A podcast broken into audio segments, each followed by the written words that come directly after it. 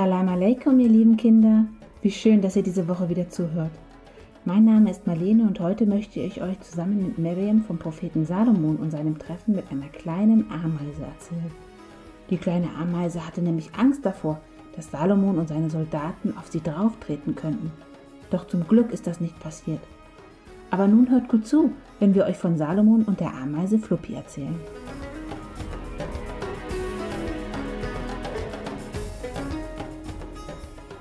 Der Prophet Salomon war schon als Junge sehr klug. Er wird übrigens manchmal auch Suleiman genannt. Als er älter wurde und Allah ihn zu einem Propheten machte, hat er ihm auch beigebracht, die Sprache der Vögel und aller Tiere zu verstehen. Salomon war Allah dafür sehr dankbar und er hat stets zu den Menschen gesagt, dankt alle Allah, dass er immer für euch sorgt, betet zu ihm und tut nur das Gute. Einmal zog Salomon mit seinen Soldaten durch ein Tal, in dem viele Ameisen wohnten.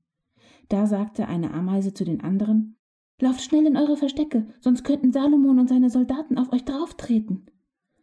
Doch Salomon verstand ja die Sprache der Ameisen und lächelte.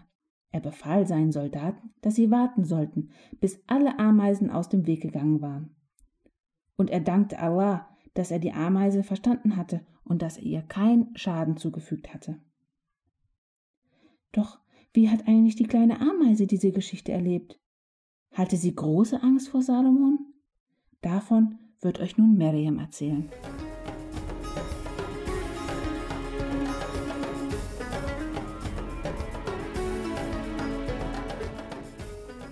Fluppi, die kleine Ameise, sonnt sich müde am Eingang des Baues in den roten Strahlen der untergehenden Sonne.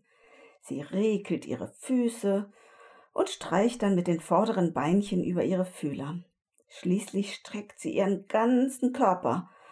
Das tut nach dem langen Arbeitstag echt gut. Sie blickt sich um. Schließlich klettert sie einige Schritte den kleinen Hügel neben dem Eingang empor. Es ist ihr Lieblingsplatz. Sie staunt wie jedes Mal, wie schön ist es doch hier im Tal der Ameisen. Jetzt reißt sie sogar ihre großen Augen auf und denkt, diesen Weg dort bin ich heute so oft gelaufen, um die Samen einiger Gräser und Blumen ins Haus zu transportieren. Vor Anstrengung habe ich nicht einmal meinen Blick von der Ameisenstraße abgewendet. Ihr Blick schweift weiter bis zur roten Scheibe der Sonne, die gerade den Pfad berührt.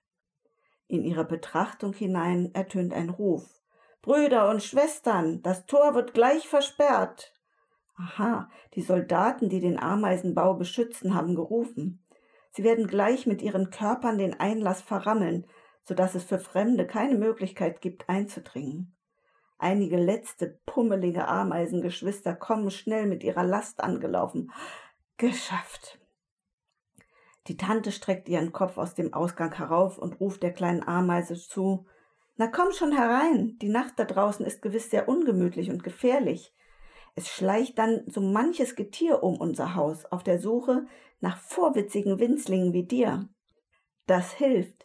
Schnell spurtet sie das kleine Stück bis zum Eingang an den viel größeren Soldaten vorbei, bis der Tante vor die Füße. Sie verkneift sich dabei, die Beschütze anzusehen. Jedes Mal, wenn sie an ihnen vorbeigeht, scheinen sie ihr ein bisschen unheimlicher. Sie sehen mit ihren übergroßen Köpfen aber auch ziemlich bedrohlich aus. So kuschelt sie sich an die Tante. Gemeinsam genießen sie hinter dem Eingang die letzten Strahlen der fast versunkenen, riesigen Sonnenscheibe. Leise flüstert sie, damit es die Wächter nicht hören. Ich bestaune immer wieder die Sonne. Am Tag kann man sie nicht ansehen, so hell ist sie. Mir scheint es jedes Mal, als gäbe es nichts Stärkeres als sie. Danach aber lässt ihr Funkeln nach. Sie sinkt immer tiefer und rötet sich, bis sie schließlich versinkt. Und dann denke ich, sie verbeugt sich in dem Moment vor einem noch größeren und mächtigeren. Vielleicht schämt sie sich nur und verschwindet deshalb? Ach du kleines Dummerchen, ihr Herr Allah wird ihr den Befehl gegeben haben, für uns zu scheinen, damit wir unser Tagewerk erledigen können. Nachts, wenn wir ruhen, brauchen wir ja nicht ihre Strahlen.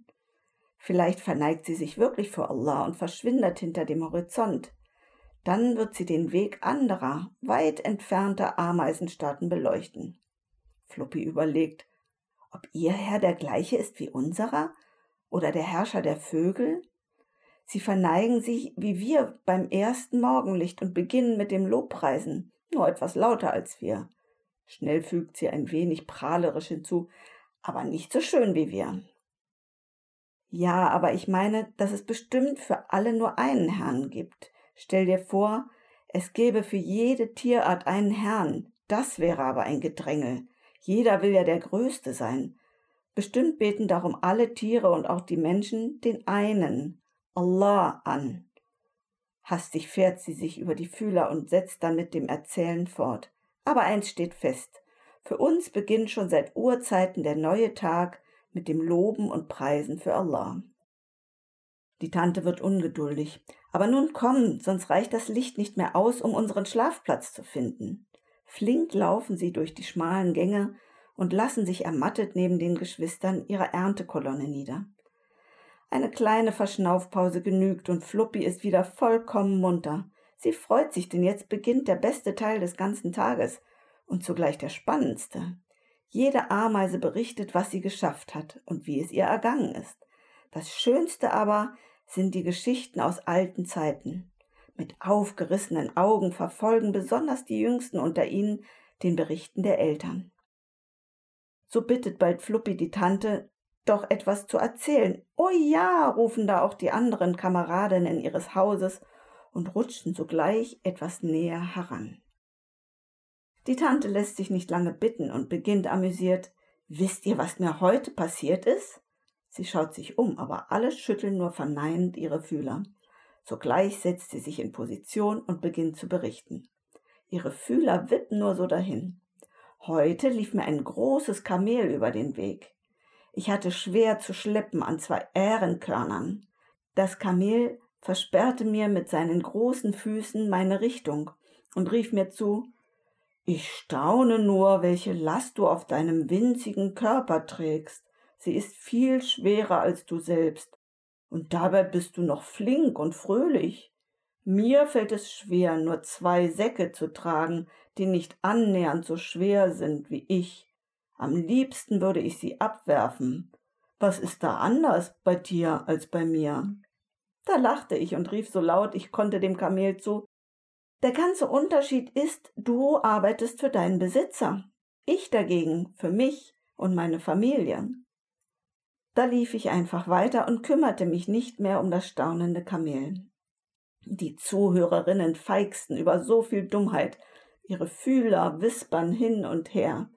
Es dauert eine Weile, bis sich alle wieder beruhigen. Erzähle weiter, ruft jemand aus ihrer Mitte. Ja, bitte, erzähle doch uns die Geschichte von Salomon, bestürmt nun auch Fluppi sie begeistert und putzt sich flink die Fühler. Die Tante wispert, ihr habt sie doch schon so oft gehört. Ach, erzähl sie noch einmal, sie ist so schön, meint ein junges Ameisenmädchen neben Fluppi. Die Tante seufzt und setzt sich wieder geduldig in Position. Vor langer, langer Zeit lebte der Prophet Salomon. Manche nennen ihn auch Suleiman. Allah hatte ihm die Gabe verliehen, die Sprache der Tiere zu verstehen. Auch unsere Sprache? unterbricht vorwitzig eine sehr junge Ameise. Ja, auch unsere Sprache. Sein Heer bestand aus Menschen, Scharen der Djinn und allerlei Vögeln. Eines Tages versammelte er sie alle. Sie standen in Reihe und Glied und marschierten auch bald los. Als sie bis an das Tal der Ameisen kamen, rief eine Ameise den nahestehenden Geschwistern zu Oh, ihr Ameisen, geht in eure Wohnungen hinein, damit euch Salomon und seine Heerschar nicht zertreten, ohne es wahrzunehmen. Salomon lauschte und lächelte alsbald heiter über ihre kluge Rede und sagte Mein Herr, mache, dass ich dankbar bin für deine Gnade, die du mir und meinen Eltern gewährt hast. Ebenso dankerfüllt bin ich, dass ich gute Werke vollbringen darf, die dir wohlgefällig sind. Lass mich durch deine Barmherzigkeit in die Schar deiner rechtschaffenen Diener eingehen. Wieder summen die Fühler der Kleinen. Das war sehr mutig von unserer Vorfahrin. Sie hätte ja auch zertreten werden können. Nun aber muss die Tante schmunzeln. Gewiss hat Salomon ihre Worte gehört, denn er konnte sie ja verstehen. Er staunte jedoch über ihre Intelligenz und Mut dieser winzigen Ameise. Es könnte ja wirklich sein, dass die Ameisen ohne böse Absicht einfach übersehen und zertreten würden. So ein großes Heer wirbelt ja viel Staub auf. Fluppi lacht. Keiner aus dem Heer würde beim Marschieren auf den Einfall kommen, halt, ich muss darauf achten, wohin meine Füße treten. Alle Ameisen grinsten. Die Tante fährt belustigt fort, aber dennoch lächelte er über ihre Äußerung und bewunderte natürlich ihre Aufmerksamkeit und ihren Ratschlag für die Sicherheit ihres Volkes. Fluppi kratzt sich mit seinem linken Vorderfuß über seinen Kopf. Ihm kam gerade ein Einfall. Er überlegt ein wenig und meint dann schlussfolgernd, wenn Salomon alles richtig verstanden hat, dann hat er bestimmt auch den Ameisen Zeit gelassen, sich in ihre Häuser zu verkriechen. Die Tante streicht ihm sacht über seine Fühler und antwortet, so war es auch. Salomon ließ sein Heer anhalten und wartete, bis die letzte Ameise in ihrem Haus verschwunden war. Eine ältere Ameise, wohl auch eine Tante, der kleinen Vorwitzigen flüstert nun versonnen Salomon, das war noch ein großer Herr. Er hatte wirklich auf alle Tiere acht gegeben. Heute muss man schon selbst aufpassen, damit man keinen Tritt erhält. Oder gar zerquetscht wird, pflichtet schnell die Kleine ihr zu. Die Tante schüttelt leicht ihre Fühler. Allah hat ihn ja auch deshalb mit der Fähigkeit ausgestattet, die Stimmen der Ameisen und aller anderen Tiere zu verstehen. Er war ein Prophet, also das große Gegenteil einer kleinen Ameise. Mit seinem reinen Herzen betete er deshalb zu Allah, unserem Herrn, dass er stets seine Macht im Guten und zum Nutzen aller Menschen, Djinn und Tiere einsetzen werde. Er versprach auch, mit der von Allah verliehenen Weisheit und Güte über alle Bewohner und Völker zu regieren. Er dachte wohl auch dabei gerade an uns kleine Ameisen und an unser Wohl. Lange herrscht Stille. Die meisten Ameisen sind in Gedanken versunken. Langsam schleicht sich nun Müdigkeit in ihren kleinen Körper. Ohne ein Wort machen sie es sich bequem und fallen schnell in den Schlaf. Nur Fluppi meint noch, schon halb im Traum, so wie der große Salomon sich um sein Volk gesorgt hat, so hat sich auch die kleine Ameise um das Volk der Ameisen gesorgt. Beide waren echte Helden. Und dann schläft sie endgültig ein. Das war eine Geschichte aus Geschichten über Tiere im Koran von Bärbel Manar Drechsler.